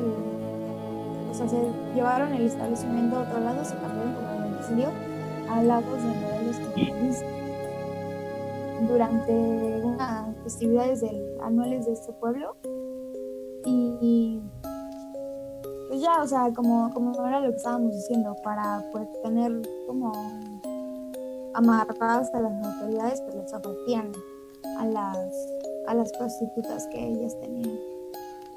De Sí, hecho, de- de hecho se, se sabe que el propio alcalde del lugar este, le concedió el permiso para que el negocio operara como un bar a cambio de favores de prostitución. Sí, de hecho esa historia eh, me parece que, que justo, justo cuando, cuando llegó, llegó al lugar le, le dijeron, elige a la que tú quieras y eligió como la que tenía más, más este, ¿cómo se dice? Más, la que era más pedida de todas. ¿Y saben cuál era el rango de edad de todas las chicas que trabajaban ahí? Literal, chicas, chicas, chicas. Como de El rango 16 edad era años, de ¿no? 12 De 12 a 15 años. Ah, cabrón. Sí, porque a Ese- 16 estaban viejas. Ese era el rango de edad de 12 a 15 años. Eran las chamaquitas que trabajaban ahí. Y pues obviamente eran atraídas por, por las promesas de empleos, de que les iban a pagar muy bien y todo eso, como siempre ha, ha- ha sido en todo esto, ¿no? Entonces, pues era, era así que el rango de edad, digo, si lo pensamos bien, no manches, estaba súper enfermo el asunto, o sea, neta, muy, muy cañón. Pero digo, algo que, es curioso, que digo, me estaba igual tratándolo y preguntando, eh, me dijeron que pues también llega a ser normal, ¿no? Que entre, bueno, lo enfermo que se oye, también tenían sus propias reglas el que no podía haber besos entre. En, en primera, no podían besar. Como ya ven que eh, algunas películas dicen, o algunas series, no, es que no puedes besar a tu hija", o algo por el estilo. Sí. Este, esa regla era real. Número dos, este, no podía haber besos entre mujeres. Tenían prohibido el lesbianismo así a todo lo que da. Entonces, ah, ¿cómo, cómo? Decentes por lo menos. Ya ves. ¿Y, qué otra era? Ah, no me acuerdo de la otra regla que tenían, pero, o sea, tenían sus propias reglas de esa manera, o sea, muy, muy fuera de, que lo que estuvieran haciendo era totalmente ilegal, que estuvieran tratando con menores y demás, hasta ponían sus propias reglas. Y de hecho, los problemas con ellas, por lo que, por lo que leí, fue este fue que por, por romper una de las reglas, eh, cuando contrataron a, creo, dos prostitutas extranjeras, me parece, eh, fue que empezaron a fue que empezaron a tener problemas porque ellas se supone que eran como pro o algo por el estilo y, y empezaron a hacer de las suyas y rompieron varias de las reglas que tenía lugar y desde ahí eh, empezaron a tener problemas. Vaya, vaya que sí fue. Eran estrictas con su edad. De hecho, hay una. eh, Azul Romero nos dice que ella tiene esa edad. Entonces, pues yo creo que ya todas las. Los asesinos seriales, ya en, incluso en México, ya buscan como las personas más jóvenes. Porque son como, la- bueno, como dicen, son las más vírgenes. Y pues son las que más se pueden manipular a comparación de una mujer de 30, 40 años. Sí, pues es que obviamente es más fácil de convencer, ¿no? Bueno, creo yo. Y este. Y pues presa fácil. O sea, literalmente se van a eso. Una presa, una presa fácil. Es que están en esa edad en la que se quieren sentir adultas y pues literalmente se van con cualquier güey que les ofrezca la luna y las estrellas. Sí, lamentablemente así es. También por ahí escuché, o se decía también antes, que las Kokiachi tenían como un culto satánico. ¿Ah, sí? Ajá. Ah, ese sí no sabía. Tenían como ¿Sí una es un secta. culto satánico? Órale. vaya, vaya, esa no me la sabía. A ver, ¿cómo, cómo está eso? A ver, cuéntanos. porque también estoy Sí. investigando a ver si, hay- si encuentro información. Sí, porque no, no, no sabía de eso, ¿eh? Sí, pues, pues se decía que, que una de las este, maneras como que tenían ahí a tantas chicas, porque eran muchísimas las que tenían, era porque le- como que les vendían su alma, ¿sabes? O sea, era la creencia, la, la- la creencia que ellas tenían. Vaya, vaya. Pues yo no sé. Esa sí no, no me la sabía, ¿eh? Sí, era, era una de esas razones también por, por el cual las chicas nunca, como que nunca hacían nada, nunca se quejaban, siempre estaban ahí, o sea, porque ellas creían que les habían vendido su alma a las poquiachis. Digo yo, yo no sé, o sea, bueno, en ese, es que en ese tiempo estaba más cañón como todo eso de la religión, ¿no? Estaban como muy casados con ese rollo. Ajá, de hecho, es, es como algo muy normal de esos tiempos, que eh, pues justo, justo de eso hablaba con una persona el otro día, que, que es lo que más domina, lo que es el cristianismo y el catolicismo, son, la, son temas que dominan varias, varias partes del mundo, y más en ese entonces, ¿no? De hecho, también estaba, estaba viendo que este, la Secretaría de Salud de, de, ese pueblo les emitía esas, bueno, antes eran unas tarjetas de control con el que las Pukiachi, las, o sea, las utilizaban para cuando vendían a estas chicas, les decían, mire, este es que está sanita, o sea, no, no tiene nada, está bien, pero esas, esas tarjetas costaban, costaban mucho, mucho dinero, pero pues obviamente les servían para que los clientes estuvieran tranquilos y pues obviamente muchas de las prostitutas estaban, tenían enfermedades de transmisión sexual. Pero con esas tarjetas el cliente estaba como tranquilo y pues obviamente por eso su negocio seguía como es como floreciendo. Sí, creo que creo que de hecho hasta las mandaban a hacerse como pues que, que se revisaran o algo así. Era lo que lo que había leído alguna vez. O sea, sí, pero te digo, es, o sea, sí las mandaban, pero, o sea, realmente a lo que las mandaban era como a recoger su tarjetita que ya estaba ahí. su tarjeta Ajá, ya. Sí. Ajá, sí, era. Las recogían, las mandaban nada más a recoger esa cosa. O sea, no, realmente eso era, era falso, que sí las mandaban a registrarse. Era como de, ah, es usted, ah, tenga su tarjeta de, de cliente frecuente. Ajá siga visitándonos, por favor, aquí en el, en el IMSS. Imagínate, si, si lograron tener los permisos del gobernador, pues que no, podría, que no podían hacer con el sector salud, ¿sabes? Pues sí, como te digo, realmente tenían controlados a, a varios sectores aquí o sea, de México con, con, toda su red de prostitución, a la policía, a, a todo. el gobierno estaba ahí así bien metido porque pues usaban sus servicios. Pues sí, estaban bien embarradotes porque ellos también estaban ahí de caliente. así es. Así es, así es. Así es. Y hay otro asesino que, pues yo, bueno, el asesino arcoiris. ¿Han escuchado hablar de él? ¿El asesino arcoiris? ¿O han conocido sobre él? El asesino mm. arcoiris. Que generó mucho terror en la Ciudad de México aproximadamente por el año 2005.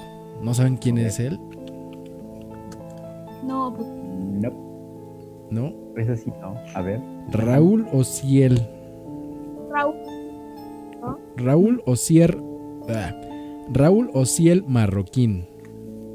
Es el nombre de este asesino sádico que asesinaba pues a víctimas gays de la comunidad ¿Por qué? Porque odiaba a los homosexuales quienes los asesinaba y les quitaba el aliento con una bolsa de plástico lentamente, los ahorcaba y con sus propias manos pues literalmente lo aventaba en, en diferentes lados. O sea, pero sí había un asesino de, de, por no decirlo así, porque viene en una nota, el asesino de Jotos. Así viene la nota, no quiero meterme en términos de discriminatorios, pero así viene la nota, es el asesino de jotos o homosexuales. También, fue conocido como el sádico. Este, o sea, este señor secuestraba a sus víctimas, como ya dijo Andy, todos homosexuales, a quienes ahorcaba, descuartizaba y colocaba sus cuerpos en maletas que abandonaba en las instalaciones del el metro Chabacano. Asturias. No digas. Que hace mucho escuché una leyenda de que si te encontrabas una maleta en el metro, tenías, o sea, que ni la abrieras, que tenías que, denunciarla luego, luego. Que porque o, traía, que decían que o traía algún cuerpo descuartizado o traía fetos. Entonces, igual... Pero yo, yo creí que era como de esas leyendas, como lo que hablamos las hace dos semanas o hace tres.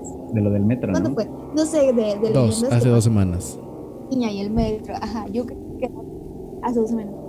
Yo creí que era como de ese tipo de cosas, pero cuando empezamos a investigar y dije, ay, sí, fue real. Y sí, él, él abandonaba a sus víctimas en maletas en el metro Chabacano y en la colonia Asturias.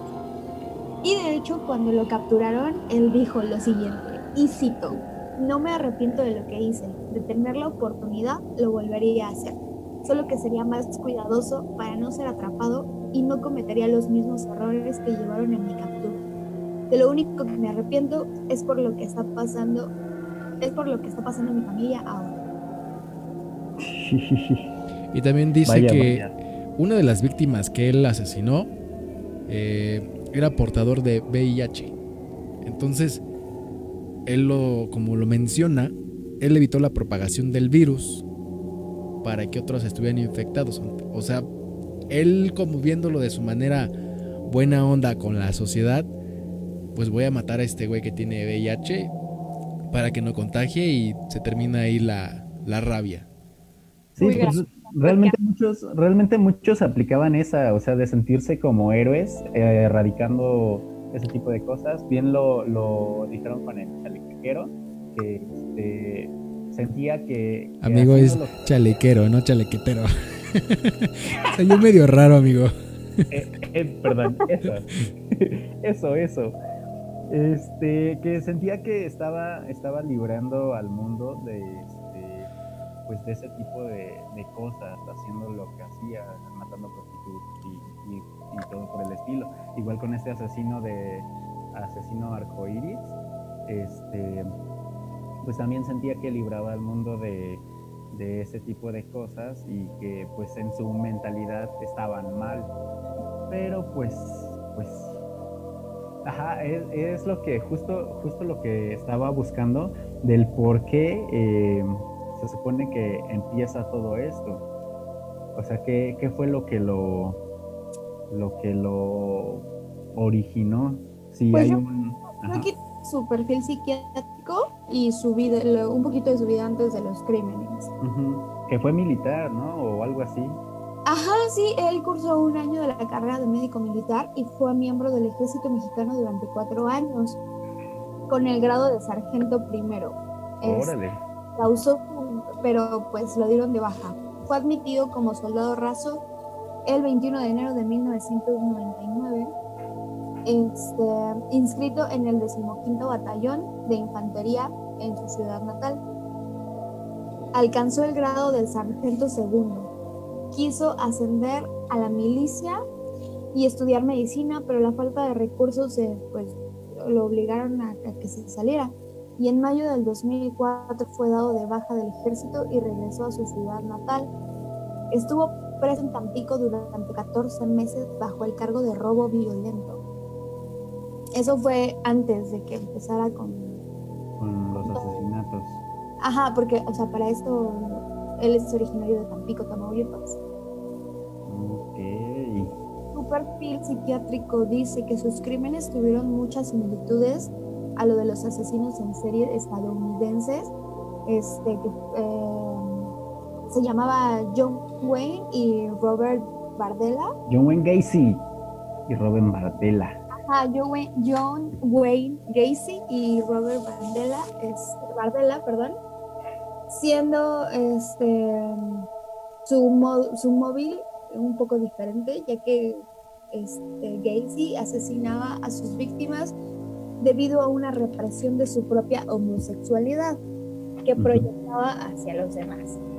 O sea, se sentía atraído hacia ellos y por esa razón los, los culpaba de que era joto, bueno, homosexual, para que no tengamos aquí broncas, y por eso los mataba. Y este, Verdela por frustración hacia otras personas.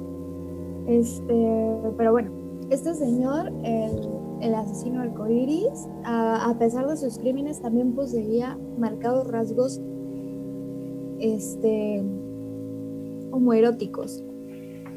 o sea, él, él declaró no ser homosexual, pero su conducta de, de, este, denotaba, pues como que sí le, le bateaba para el otro lado. es que justo eso, realmente eh, ese tipo de crímenes a veces son generados por eso, porque se sienten como atraídos por eso y sienten que la culpa, la culpa de, de eso lo tienen, lo tienen los homosexuales en ese, en ese momento y por eso quieren deshacerse de ellos para, para que no sientan esa, ese, ¿cómo se dice? esa atracción, por así decirlo. Digo, equivocadamente, equivocadamente lo hacen, ¿no? Creo. Entonces, pues, realmente se me hace, se me hace curioso el, el cómo, cómo llegan a pensar que que pues los demás son los culpables cuando realmente no hay una culpa como tal, ¿no? Si algo nació de eso, pues, pues es ya, ya algo más, más personal realmente. Pues sí, pues incluso no ha sido como el único que ha dejado como a todas sus víctimas dentro de maletas, porque también hay otra persona que también es muy conocida, en el ámbito de los asesinos seriales, que no sé si conozcan al, al famoso y déjame lo encuentro aquí porque lo moví, que es José Luis Calva, el caníbal de la Guerrero. Mm, sí. Famosísimo. famosísimo. El caníbal de la Guerrero. Sí, sí, sí. De hecho, bueno, hasta donde yo sé, solo fueron tres homicidios, ¿no? Este, su pareja, una exnovia y una prostituta. Ajá, pero lo que lo hizo muy famoso fue la forma en que los, bueno, encontraron a una de sus víctimas. Por eso fue que le apodaron el caníbal. ¿Por qué? Ajá, o sea, pues sí, eso, el, canibalismo. De hecho, como la película Hannibal Lecter. Ajá, algo así que, ¿cuál fue esa víctima que encontraron? ¿Quién era la víctima que encontraron de esa manera para apodarlo así? ¿Quién fue más bien? Ok, es lo que estoy justamente en estos momentos buscando. Pero... Mmm... Yo porque exactamente no sé quién. Pero... Este, o sea, eso de que comía partes del cuerpo de sus víctimas sí fue comprobado este, y obviamente se le puso el caníbal de la Guerrero porque él vivía y operaba en esa, dentro de la colonia y fue detenido el 8 de octubre del 2007. Ok, ya encontré el dato de quién era la persona. La persona era su expareja. Su ex Es que justo, justo, justo eso estaba viendo porque hacían alusión a, a una broma aquí que, decía, como cuando te quieres comer a tu chava y literal te la comes. sí, también dice que en un plato habían bueno, encontraron los trozos de carne cocida junto con limones y salsa. O sea que mm. así como tal disfrutó a el, el manjar de su expareja. Literal le, decían, te estás comiendo esa chava, sí, ya voy por las orejas ahora. Porque como buen mexicano le puso limón a ah, todo. obvio, obvio, todo, tiene que llevar limón, si no, no sabe.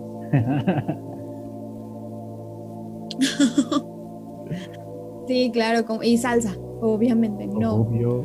Ah, ok, yo no sabía que para darle un término al canibalismo se llama antropofagia. Antropofagia. Órale. Claro, pero su nombre común y corriente es el canibalismo. Así es. Pero, o sea, ese es, ese es otro, otro grado de lo que les decía. ¿Qué los lleva a hacer ese tipo de cosas? Porque, bueno, a ver, ok, ya la mataste, ¿va? Está bien.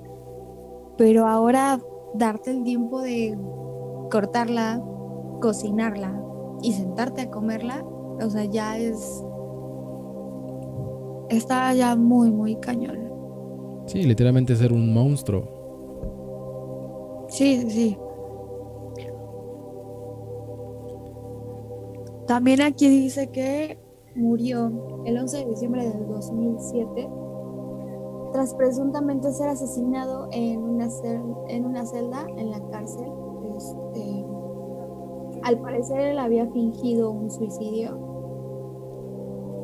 que había cometido según que se ahorcó con el cinturón, pero realmente lo mataron, lo mandaron a matar, ya que según declaraciones de su familia, cuando se reconoció su cadáver en la CEMEFO, esta persona presentaba marcas de tortura y una presunta violación por parte de los internos, quienes supuestamente le metieron un palo y le, le destrozaron los genitales este, también su familia declaró que el cinturón con el que según se había suicidado no, no era de las pertenencias que él tenía, pero pues bueno, sabemos también que la corrupción adentro de las cárceles está cañona.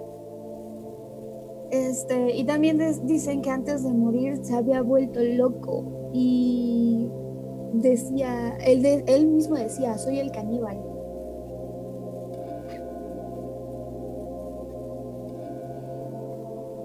Entonces sí como que tu cañón, le, lo dejaron que le hicieran un velorio y el hermano de una de las mujeres que asesinó trató de entrar para abrir el ataúd y comprobar que pues que, era él, pero pues las autoridades no se lo permitieron. Wow. Sí, que igual es como un caso parecido al Jack mexicano, ¿no? Es un caso parecido al Jack mexicano. Y además de todo, era poeta el muchacho. No, fíjate que al final eh, hay una nota de que no era escritor ni tampoco era poeta. Ah, se me acaba de mover. Aquí. Em, a ver, de acuerdo con la escritora mexicana Brenda Lozano, quien en un artículo cita a un escritor de la SOGEM, Escuela de Escritores, José Luis no era escritor ni poeta, pues carecía de imágenes y solo lograba expresarse desde el vacío y la búsqueda de reconocimiento. O sea, una persona literalmente que estaba dentro del ámbito de, ser escritor, no lo toman en cuenta como un escritor, porque carecía de muchísimas cosas. Digo, en sí como, cuando lo llaman escritor, nada más como, es como porque literal escribía algunas cosas, pero no que tenía bases como para hacerlo bien o cosas por el estilo, sino simplemente... era porque pues, un día se le ocurrió escribir algo y que era bien romántico el muchacho, muy poeta. Sí, es como decir que yo soy actor y hago obras. es que también depende mucho de la formación que hayan tenido esas personas, porque no nada más es decir, ah, pues yo soy tal cosa, no, tiene que ver su formación. Si aquí en este momento esta persona pues estaba pasando como una etapa, ¿por qué no se metió más de lleno a ser escritor, escribir más sobre lo que le pasaba y de ahí desahogarse, no tratar de matar a alguien para poder eh, saciar su, sus necesidades, ¿no? Su sed de matar. Sí. Exactamente, su sed de matar lo, pudo haber metido en otra, en otra una novela, una, eh, un poema o algo, pero ¿por qué hacerlo de una manera como canibalismo también? Pues es que realmente es, es el detonante, o sea, nos regresamos a lo mismo, o sea, llega un momento en el que algo libera esa esa ansiedad que, empiezan a, tener. Entonces, pues, pues ya, desde de ahí para adelante, ya nada más tienen esa, esa forma de desahogarse, porque ya ninguna otra cosa los, los compensa como tal. O sea, es, es lo único que les da ese desfogue, literalmente, esa satisfacción. Pues bien, vamos a, vamos a ver el siguiente, que es el Jack mexicano, que creo que es el último. Es bueno, de los así como, como más conocidos. Porque pues también, o sea, obviamente también está el caso de la mata viejitas, pero pues ese todos sí conocen. Ya todos lo conocen casi. Hay algunos que yo igual cuando estaba buscando dije, ¿qué pedo con estos? Sí, no, y o sea, y miren, así como hay casos, yo también cuando estoy investigando, así como hay casos de estos que dices, güey, ¿cómo se la pudo comer? También encontré casos de niños que dije, no, no, ¿cómo niños pueden haber hecho eso? Pero eso ya será otro, otro episodio, amigos.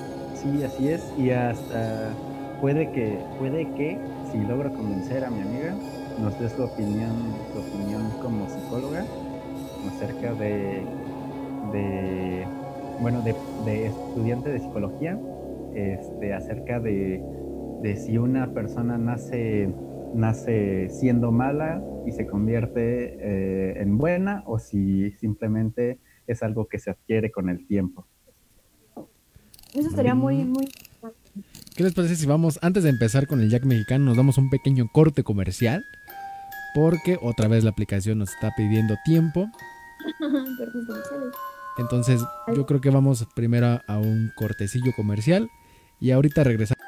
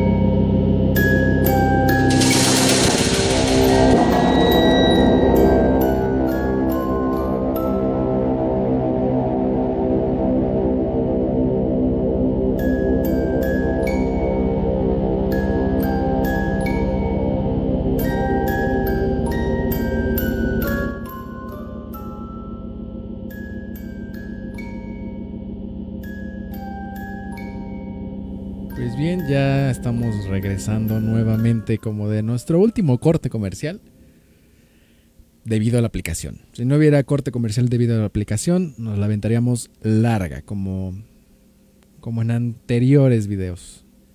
Pero bueno, estábamos con el Jack, el Jack mexicano. ¿Quién fue? El señor, obviamente no se llama Jack, se llama Macario Alcalá Cachola.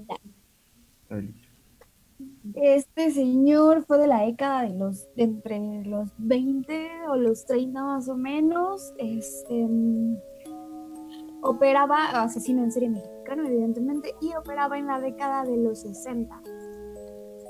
Dicen por ahí las malas lenguas que solo se le pudieron comprobar que mató a dos prostitutas, pero, o sea, dos, dos prostitutas firmadas.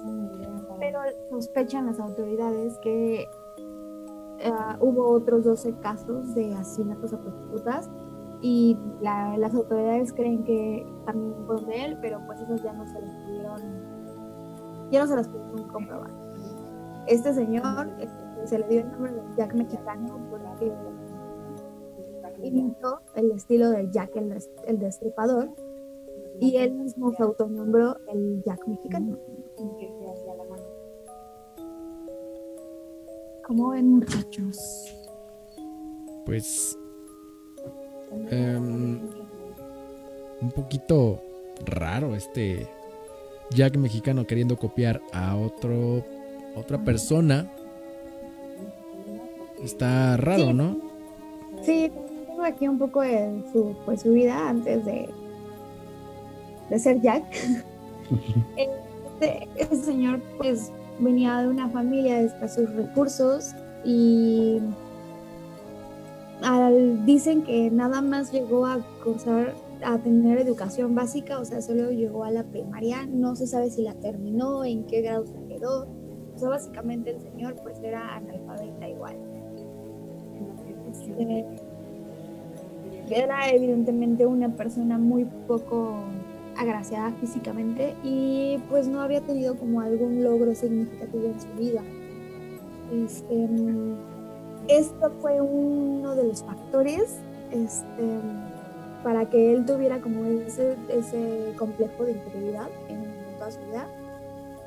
Toda su vida fue marcada por el fracaso. Durante un tiempo fue miembro de la infantería de la Guardia Presidencial, pero fue despedido por su incompetencia e indisciplina.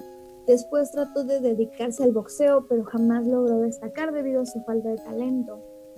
Y pues así es como, como sus pequeñas maneras de obtener fama pues se vieron como frustradas. Estuvo casado y tuvo varios hijos, pero su matrimonio fue súper tóxico. Su esposa durante las investigaciones de los homicidios y, el, y los juicios este, declaró que se, él se sentía superior a todo aquel que lo rodeaba, pero pues era pues, solo cosa de él, solo algo que estaba en su cabeza. Y después entró a trabajar este, como policía preventivo bajo un nombre falso de Fernando Ramírez Luna. Y fue en este tiempo donde aprendió las claves básicas para detectar al culpable de un crimen, como huellas digitales y pues todas esas cosas todos estos conocimientos que te enseñan de, huellas digitales, este, no dejar rastros y eso. Obviamente esto fue lo que él aplicó para sus crímenes. Por eso es que las autoridades creen que estos asesinatos posteriores, de, o sea, estos asesinatos de las otras 12 mujeres, pues también son de él. Pero como supo cubrir su huella súper, súper bien por, por el entrenamiento que tenía, pues no pudo como este, culparlo de esas muertes. Y también lo, cuando estuvo trabajando en la policía, este, lo despidieron porque lo acusaron de, de abuso de autoridad y excesivo manejo de fuerza durante Sí, de hecho hay una, hay una, bueno, me encontré ahorita que la escena del crimen en que la policía encontró este, este acto fue el 20 de septiembre y todo lo hizo que se viera como una escena, como de una película una obra de teatro. ¿Por qué? Porque colocó el cuerpo desnudo, desnudo sobre la cama que estaba ahí. Entonces, en la habitación había eliminado todos los indicios de lucha, como lo mencionaste ahorita en hace unos un momento que eliminó como todas sus huellas dactilares, como todo lo que había, los rastros de él que en algún momento lo podrían incriminar. Todo, todo lo borró.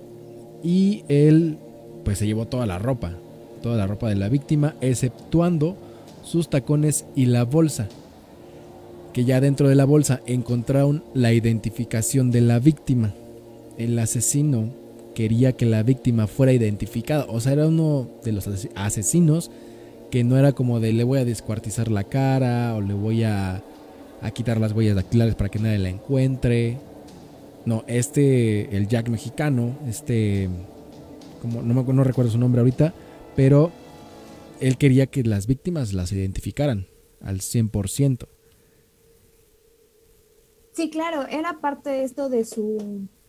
Él lo que buscó a lo largo de toda su vida fue como Ah, mira, y hay un dato curioso también aquí.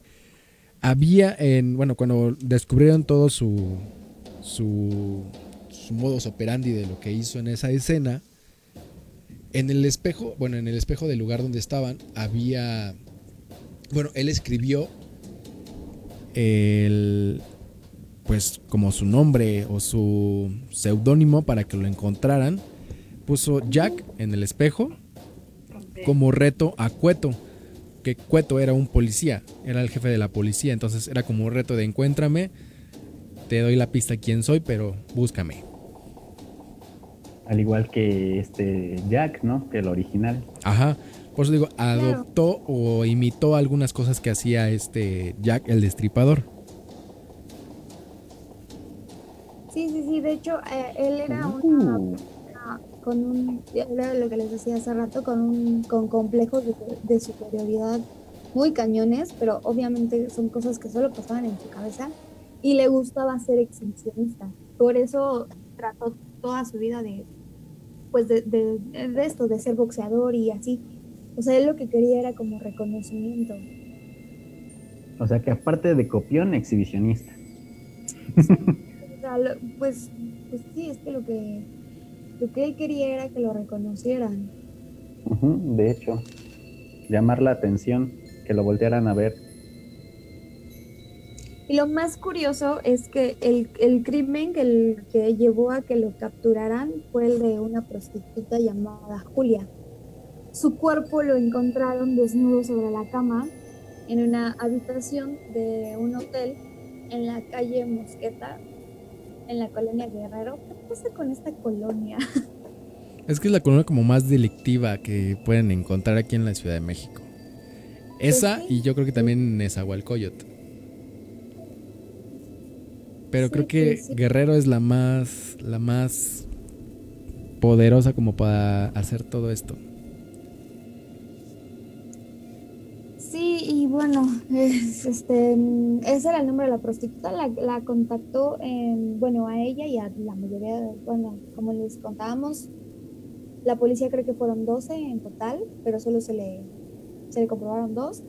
Él contactaba a sus víctimas en un cabaret o en las calles, las llevaba a hoteles de paso donde las golpeaba, las estrangulaba y abandonaba los cadáveres en las habitaciones del hotel limpias y pues como les habíamos dicho, sin huellas. Este mm, fue arrestado curiosamente porque él entre sus conocidos contaba historias de prostitutas que habían sido asesinadas antes de que se publicaran en la prensa. O sea, antes de que la noticia saliera en el periódico, él se la contaba a sus conocidos y se molestaba cuando las personas le respondían que no habían escuchado hablar del tema todavía. Sí, o sea, como O tal él sea, quería era ser como publicidad. protagonista. De boca a boca. Sí, claro, o sea, él Por así quería decirlo. era el protagonismo. Aquí también lo que encontré fue que el 20 de septiembre de 1962 lo encontraron en una habitación en un hotel de la colonia Guerrero. Este. Bueno, esto. O sea, sí, básicamente lo que él lo hacía en, en hoteles porque lo que quería era que la gente supiera quién era él. Era más como un algo para... O sea, yo creo que aquí su motivo principal era el, el obtener fama y reconocimiento a través de esto. O sea, lo intentó de otras maneras, pero pues lo único que le funcionó fue el ay, asesinar personas. Que se me hace que ese perro te quiere matar a Nadine. No. ¿Cómo ven si finalizamos con algo? Solo lo está planeando. Jojojo. ¿Cómo ven si finalizamos con algo? Porque ya nos aventamos un buen rato hablando sobre asesinos seriales. Pues yo creo que hay que dejar una lección bien en claro aquí, que los detonantes son más que nada los familiares y muchos son por abusos, así que señores no cochen con su familia porque se van a volver asesinos. Exactamente. Mensaje para los regios. Por favor, sí, ey, ey, Monterrey, ey. Calmada. Ah, sí, es cierto. Ay, Ey. perdón, Andy, se me olvidó que era regio. Shush, shush. Pero bueno, ¿tú una, algo que quieras agregar? No, pues nada, pues, pues está. Este tema es muy extenso, muchachos. Entonces, podríamos pasarnos horas y horas. Pero, pues, en conclusión, realmente nunca sabemos de dónde podría venir una persona de este tipo, ¿saben? Porque, como puede ser el chofer de, del transporte público, como puede ser tu propia pareja, como puede ser cualquier persona. Entonces, realmente, simplemente tengan mucho cuidado, mucho, mucho cuidado. No todas las personas. Así es, y háganse amigos del, del callado del salón porque nunca saben cuándo les puede hacer paro. Exactamente. O pueda ser el que sea realmente el asesino. No Exacto. ¿Qué tal si te dicen, oye, mañana no vengas, me caes bien? Caldo. Bien, muy bien. A ver, vámonos con redes sociales de cada uno. Voy a poner las redes sociales de todos en una sola imagen porque en el programa no puse la de Chris porque la semana pasada no iba a estar y creo que también en esta. Entonces pongo la imagen de redes sociales. Chris, tus redes sociales. Eh, pueden buscarme en Facebook como Cristian de Jesús, Instagram como Crisus Etern e igual que en Twitter, de la misma manera. Tunay. Yo estoy en Facebook como Nadine Pantoja y en Instagram, TikTok, Twitter y todo lo demás como arroba nayakal-bajo. Que por fin Andy ya entendió el trasfondo del... del, del Oh, yo no me lo sé, yo quiero saberlo. El trasfondo, ya, ya, ya sé. Lo encontremos después. Las redes sociales Ah, de bueno. Fernando Calvario la encuentran como Facebook, Fernando Calvario. De nuestro queridísimo Fer que no pudo estar. Exacto. Instagram, fernando.calvario. Y en Twitter lo pueden encontrar como Ferco, con doble E y K de kilo. Y las mías me pueden encontrar en todas las redes sociales como guion bajo Andy Vargas. Ahí pueden encontrarme en todas las redes sociales. Y las redes sociales también de, de la página. Nos pueden encontrar en todas estas. Facebook, Twitter, Instagram, YouTube, Spotify, Anchor, Google Podcast, TikTok, You Know. Y creo que ya son todas las que tenemos por ahorita. Vamos a eliminar también algunas porque ya no las ocupamos tanto. Y pues ya. También vamos a cambiar algunas cositas de las secciones, de los días, de qué vamos a andar subiendo. Ya mero se termina la contingencia, ya vamos a, a poder salir y podamos hacer ya más cositas. De hecho, algo que les quería comentar es que hoy, justo hoy, que venía de camino para acá, me, topé con algo bien interesante, que en el centro están, están este, literal lavando las calles, o sea, con pipas así a presión, están lavando las calles, lo que hicieron en China con unas pipas, obviamente todavía mucho más pro, que este, lavaban las calles con, con agua a presión y no sé qué tanto, y olía cloro así bien, ah, bien cañón. Pero pues sí, están haciendo, están haciendo eso para, yo creo, para ayudar a esto de que sea más rápido, ¿no? Pues esperemos que sí Pero- termine ya. Lávense las manos, no importa Sí, por favor. lávense las manos, usen cubrebocas y si pueden seguir usándolo, estaría usándolo, ah, estaría súper padre. Lávense las manitas y pues espero que, que esto nos haya servido de lección a todos, de que en cualquier momento pueden pasar muchas cosas. Y otra cosa también que espero que nos haya servido es, muchachos, cuiden el planeta, de verdad. De Y no verdad. coman murciélago, por favor. Y no coman murciélago. Todo bien cocinado antes de que se lo coman. Todo bien cocido antes de comer, por favor. Pues sí. Y no se coman, no se coman a sus, no se coman a sus ex. No es bueno. Lo dice el caníbal de la guerra. Lo dice el caníbal de la guerrero. No se coman. O sí, cómanse a sus ex, pero no de esa manera. Cada quien se, se come a quien quiere. Cada quien le pone limón y sal a, a su gusto. Eso sí. Pues bueno, sin más que agregar, o si tienen algo más que agregar, díganlo de en estos momentos, si no callen para siempre. Y pues nos vemos el día de mañana, el día de mañana en Cállate el hocico con Richie. A partir Ah, sí. de las... eh, estamos viendo si lo dejamos como a las siete y media, a las 8, para empezar. Vamos a hacer algunas cositas. A ver qué se nos ocurre el día de mañana. Ya saben que nosotros somos medio pendejos y lo hacemos... Pues a como salga, ¿no? No es como tan preparado, es como de chingue su madre, a lo que Ay, va. poquito. Pues sí. Pues bueno, si no hay algo más que agrega- agregar, nos despedimos. Cuídense mucho. Duerman Bye. bonito. No cochen con sus, con su familia para que no se vuelvan asesinos, por favor. Va que va. Nos vamos. Nos despedimos. Chao. Adiós a todos.